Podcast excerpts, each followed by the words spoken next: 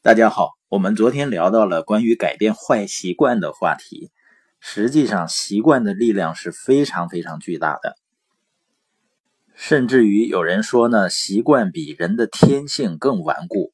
孔子就说呀：“少成若天性，习惯如自然。”意思呢，就是小时候形成的良好行为习惯和天生的一样牢固。艾比科泰德曾经说过：“人呢是否真的有幸福，并非取决于天性。”而是取决于人的习惯，所以我们都会注意培养孩子的良好的习惯。但是呢，我会听到一些父母说，比如家里车上的安全座椅可能花几千甚至上万买来的，但是呢，大多数的家庭的这个车里的安全座椅呢都形同虚设。为什么呢？因为孩子一坐进那个座椅里呢，他是很不舒服的。呃，感觉很束缚，因为孩子的天性就是好动嘛。而小孩子呢，对万一出现交通事故的厉害认识没那么清楚，他呢表达自己不满意的方式就是哭闹。我们家的孩子呢，相对来说还是比较适应安全座椅的，但是今天出去打预防针的时候呢，呃，实际上是很短的一段路。那他妈妈也把他放到安全座椅里，他就有些不开心，然后就哭。我爱人呢很耐心的跟他解释，但是他仍然哭叫。这个时候呢，我爱人就很温和，但是很坚定的跟他说：“呃，出门是一定在车上要坐安全座椅的，这个是不能商量的。但如果你实在想哭呢，你就哭吧。”然后又引导他说：“咱们一起玩手指点点点游戏啊。”孩子呢，也就哭一小会儿就不哭了，就很开心的在安全座椅里跟他妈妈玩起来了。那我爱人这时候说了一句话，他说：“你不给孩子订立规则，他就会给你订立规则。包括有的家庭呢，会存在孩子吃饭不好好吃的问题。”那这究竟是孩子的问题还是父母的问题呢？比如孩子正看一个很好的动画片到吃饭时间了，啊，他肯定是不乐意。那如果他看到一个新的玩具，非常渴望玩然后呢，你说到吃饭时间了，需要吃饭，而且不能一边玩玩具一边吃饭，那孩子这时候也会大哭大闹。我觉得我们首先意识到，孩子哭闹是很正常的。但是如果父母因为孩子哭闹而妥协，让他养成了一边吃饭一边玩的习惯，那以后他不好好吃饭，那就很正常了。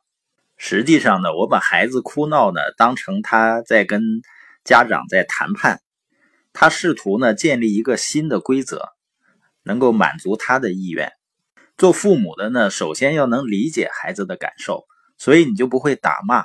但是呢，也不能够妥协，要温和而坚定的坚持自己的一些原则，帮助孩子养成一些好的习惯。所以，每当孩子哭闹的时候呢，周围的人都不会吭声了，只有他母亲和他去沟通。否则的话，孩子在潜意识里他在寻找同盟军。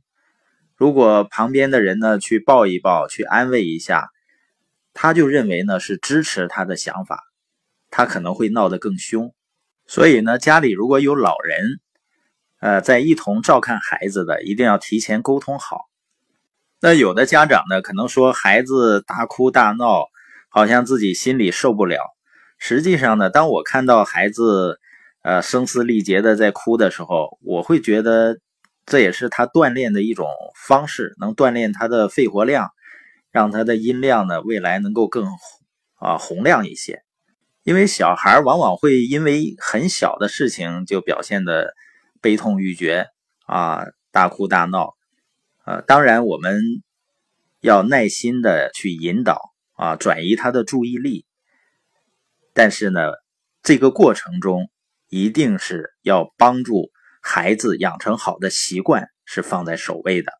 有一句话说呢，习惯之始如蛛丝。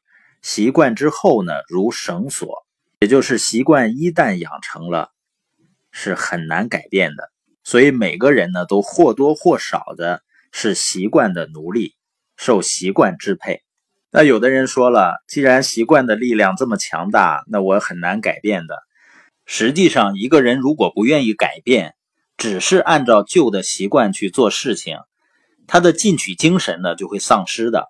而且，人作为高级动物呢，是应该支配习惯，而绝不能让习惯来支配自己的。如果一个人愿意去改变的话，他可以通过建立新的习惯来替代旧的习惯的。实际上呢，习惯的重要性是不言而喻的。我们大家都听过这样的一段话：你种植一个思考的种子，就会有行动的收获。你有什么样的行为呢？就会有什么样的习惯。当你养成了什么样的习惯，就会有什么样的性格。你有了什么样的性格，就会有什么样的命运。所以说，习惯决定命运是一点也不为过的。